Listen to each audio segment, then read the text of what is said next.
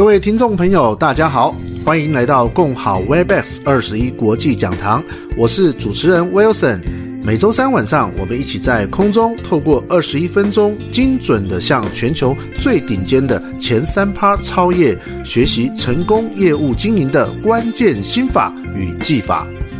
今天我们很开心能够邀请到已经在保险业服务了二十九年的 Louis，为我们来分享。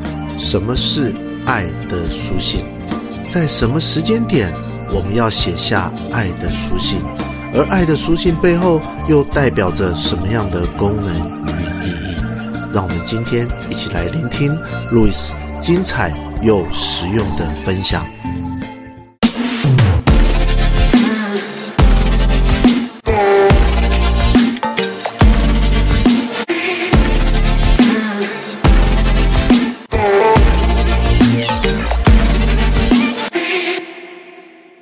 欢迎各位来到共好 Webex 二十一国际讲堂。哇，一年的时间过得非常的快，一转眼，二零二二年即将走入这个啊、尾声，即将带来的是全新的二零二三年。而在今年的最后一场共好 Webex 二十一国际讲堂。我们很荣幸，也很开心，可以邀请到台中营运处的刘传贤资深业务副总路易斯，为我们带来一个我觉得非常非常有意义，而且非常充满温暖的一堂课。今天这堂课要为我们带来的是如何写一封爱的书信。好，那么爱的书信背后的意义是什么？爱的书信，我们要传递的讯息是什么？是在什么情况下要填写爱的书信？很多时候我们都会想，呃，如果有一天我们突然就这样子离开了，我们可以留给我们的家人是什么？是我们的资产、我们的遗产，还是我们可以留给他我们这一辈子我们想传递给他的一些价值观或者是想法，亦或者是？我们可以把很多我们想要留给他们的一些，不管是想法啊，或者是一些心中的话，我们可以把它写下来。那么今天的这一堂课，我们可以透过呃，在保险业已经有二十九年服务资历的我们的路易斯，为我们带来非常非常丰盛的这样子的一个课程跟内容。好，那我想接下来我们是不是先？简单的让我们的路易斯来做一下自我介绍，让大家认识一下他的背景。我们先热情掌声欢迎我们的路易斯。好，谢谢主持人的介绍。那更好更好的家人，大家晚上好。好，而且更美好。更美好。好，首先我自我介绍一下，麻烦放我的 PowerPoint。好，我。确实，刚才主持人跟我讲过，说我在这边服务已经呃，在保险业已经服务二十九年了哈。那下一张，啊，那其实我之前的工作都一直在做业务的工作。然后啊、我在八十三年的时候加入了这个保德信人寿，然后呃，经过了大概十七年时间，到了永达保金五年之后，然后又到了全球人寿担任中章投区域的这个最高主管督导长。然后在这个四年前呢，接收到嘉荣姐的邀请呢，啊，加入了磊山保金。在这过程当中，我觉得收获非常的多。那对我介绍来讲，其实我除了一些在业务经理的第一名之外，还有就是保德信的价值观先生哈，让我那时候一进保险业，你可以看到一九九四年就是民国八十三年，我一进保险业就达到价值观先生，这对我来讲是一个能力的肯定。然后这。这个每一年我都以这个达到 MDRT IDA 为我的目标，这样子。哇哦，真的是好棒啊！这里每一年完成 MDRT 跟 IDA，其实就是代表着落实我们保险的功能与意义，照护这个千家万户。那我这边很好奇的是，这里面有一个很特别的一个荣誉，叫做价值观先生，是不是可以请教我们的路易斯？为我们简单的介绍一下什么是价值观先生，而价值观先生背后所要传递的、传达的理念跟想法又是什么？是不是可以请路易斯帮我们来做一下说明？好，这个我相信大家有没有很好奇？好奇什么是价值观先生的？帮我们按加一好吗？我们看一下大家有多么好奇，跟我一样。到底价值观是诶谁的价值观来做比较吗？好，我们是不是可以路易斯来我们看一下有多少人刷加一在聊天区，让我们讲师感受一下。好，因为这个其实线上学习，我觉得很好的地方就是，今天我们有来自北中南，好各地区不同的伙伴一起上线学习，其实就是为了想知道爱的书信它背后的意义。哇，我们看到很多人都加一咯，而且加很多的一。好，我们热情掌声，请我们的路易斯为我们来介绍一下价值观先生。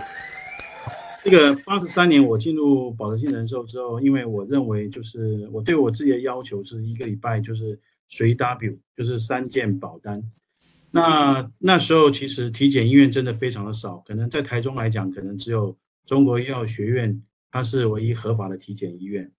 所以呢，我那时候有安排每个礼拜三，我都会把客户集中，因为因为我可能每天的访问可能都在八房以上，所以几乎没有时间，所以我就安排礼拜三上午把所有的客户集中在那一天来带体检。所以到后面那个体检医师也成为我的客户，因为他很好奇为什么每个礼拜都有这么多人跟着你来做体检这样子。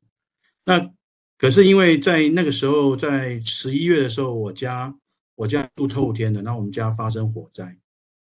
那我赶回家的时候，就是先找到太太跟孩子是不是安全，然后看一下，因为已经烧了，可是我已经安排好客户要做体检了。所以呢，我还是到客户那边去带客户去做体检。那这个事情让总公司知道，总公司很难想象说家里已经烧了，然后你还是继续安排你的行程。我把他带完体检，然后我再回到家，开始整理家里的就是烧剩下的东西，这样慢慢整理这样子。那我的主管问我说：“你为什么要这样子？”我说：“我说其实客户的身体状况一直在改变。”如果我们不能够在他最好的状况下带他去做体检，等到以后，如果他身体哪怕下礼拜他不能允许他发生风险，或是他身体产生变化，这都是我们寿险顾问的责任。所以那时候我还是坚持去带完体检，然后那一年，然后全台湾的第二十四名寿险顾问，所以算算是用四个月的时间达到一年的业绩，算是非常的杰出。对，公司就经过推选之后，全台找七位值得他的表现值得。看赞赞扬的寿险顾问，我就是其中一位这样子。哦，这个部分真的是很不简单呢，因为各位可以去试想一件事，一件事情哦，当家里发生这么重大的一个灾变，对吗？房子都烧掉了，可是这个时候，只要确保家人安全的当下，在当天仍然这个很清楚知道自己的身份跟定位。好，所以我想也是用这样子的一个精神跟态度一路走到现在。那是不是可以请我们的路易斯帮我们来介绍一下，那什么样的一个动机跟信念让你开始了这个爱的书信？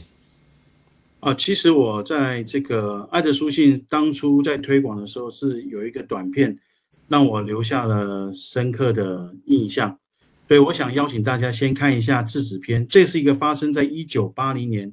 大阪空难的真实事故，那当时飞机上有五百二十四个人，那有五百二十个人成为空难的数字，只有四位小婴儿因为体重太轻而掉落在树梢上面，到时候成了晒伤。那我们请大家看这个片子。好，其实我刚才那个短片其实的确让我蛮震撼的，就是谷口先生在这五分钟当中，他没有想到别的事情。他就想跟他太太留下一个叮咛，就是如同我远行一样。我想如果没有做好完整的保障，我想他不会放心的如同远行一样。而重最重要的是，他智子小姐因为这这一封的短讯，让他有活下去的力量。所以呢，我们的目的是透过适当的规划，让客户得到财务上的安全跟心理上的平衡。这是我们寿险顾问存在的意义。而来 LifeMessage 更带给了客户，除了理赔支票之外，有无价之宝。如同无价之宝那，希望经由以下我的分享，能够让大家能够更加落实 LifeMessage。那这一面我有个短片想跟他分享一下，就是在韩国有一家保险公司，他把这个 LifeMessage 做了很完整的陈述。那我们来看一下这个短片。啊，我想短片它已经让你们了解一下，从人的一生到这个爸爸的结束啊，因为有了那个 l i v e message、l i v e card，让他的儿子知道爸爸当初为什么投下这个保单。然后让他有这样子的感动，我想这个对孩子、对父亲来讲都是一个很好的安慰。是的，其实刚才透过两段影片，我不晓得各位是否在心中都有那种满满浓浓的爱。在看影片的同时，你是否会想到你心中最在乎的那个家人？如果你跟我一样有这样的感动，我们在聊天区用英文打打上 love 好吗？L O V E，让讲师也感受到大家的感动。好，我我觉得非常的呃感恩哦。讲师在呃二零二二年的年底哦，为我们带来一个这么好的一个分享，这么温暖的一个分享，来提醒我们。好，那当然，我想。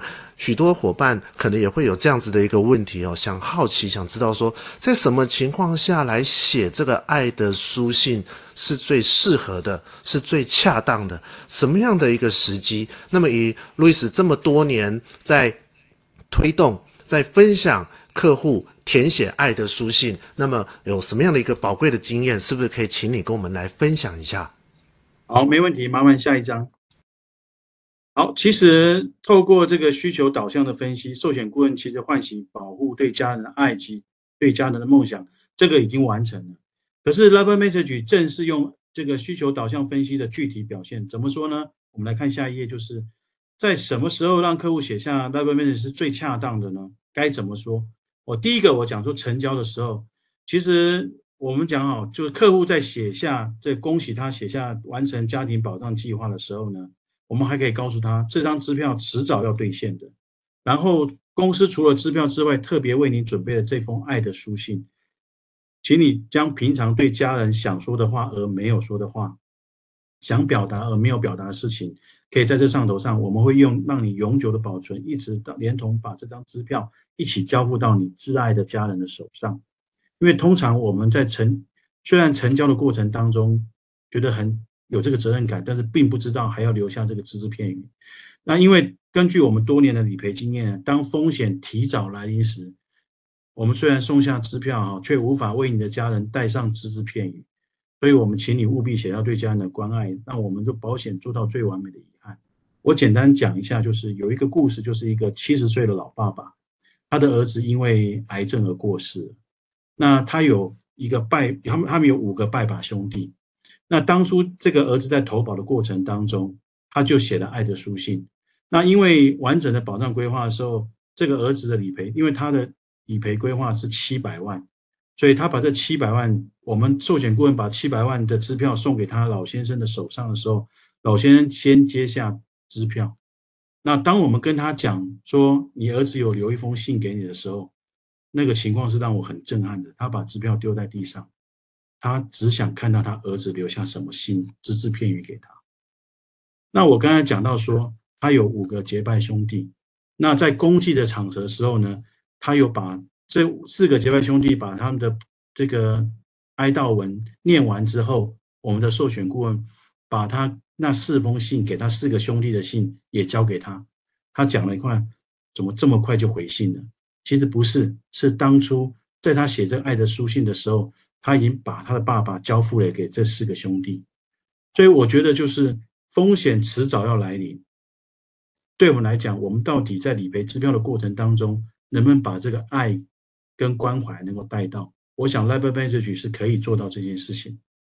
再过来，填写受益人的时候，其实我们在填完要保书之后，其实最重要的是受益人一定要让客户自己写，你们不要帮他写，本来就是他自己写嘛。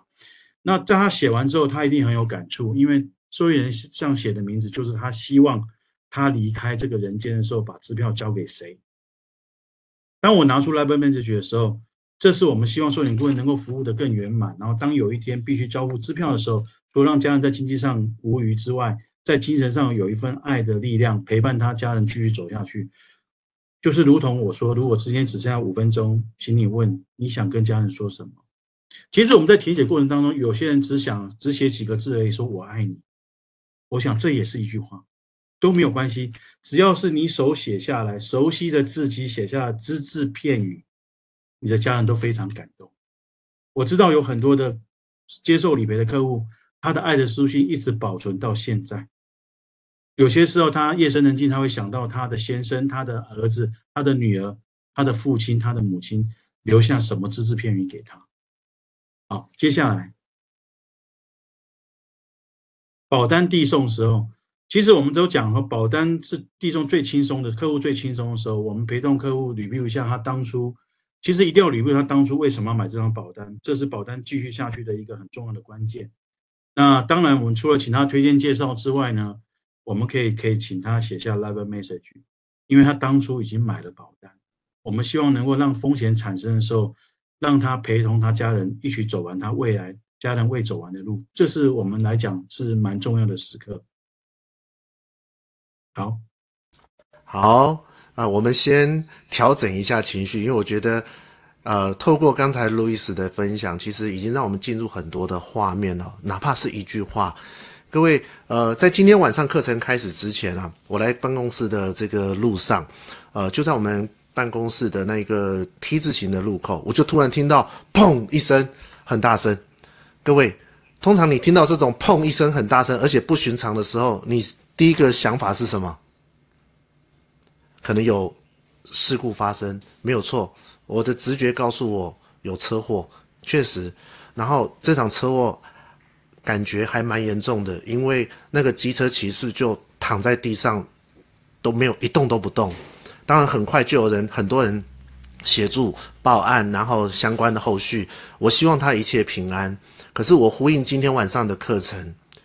如果真的风险突然就来了，我们不知道上帝什么时候把我们带走，对吗？可是我们可以留下给家人的会是什么？就如同刚才路易斯有提到的，哪怕是短短的三个字“我爱你”，可是家人看到是你写的字，是你留下来的，对吗？何况现在还有好多的自媒体的频道，不管是影音啊，或者自己录一段视频啊。都会是一个对家人一个非常重要的爱。Thank you.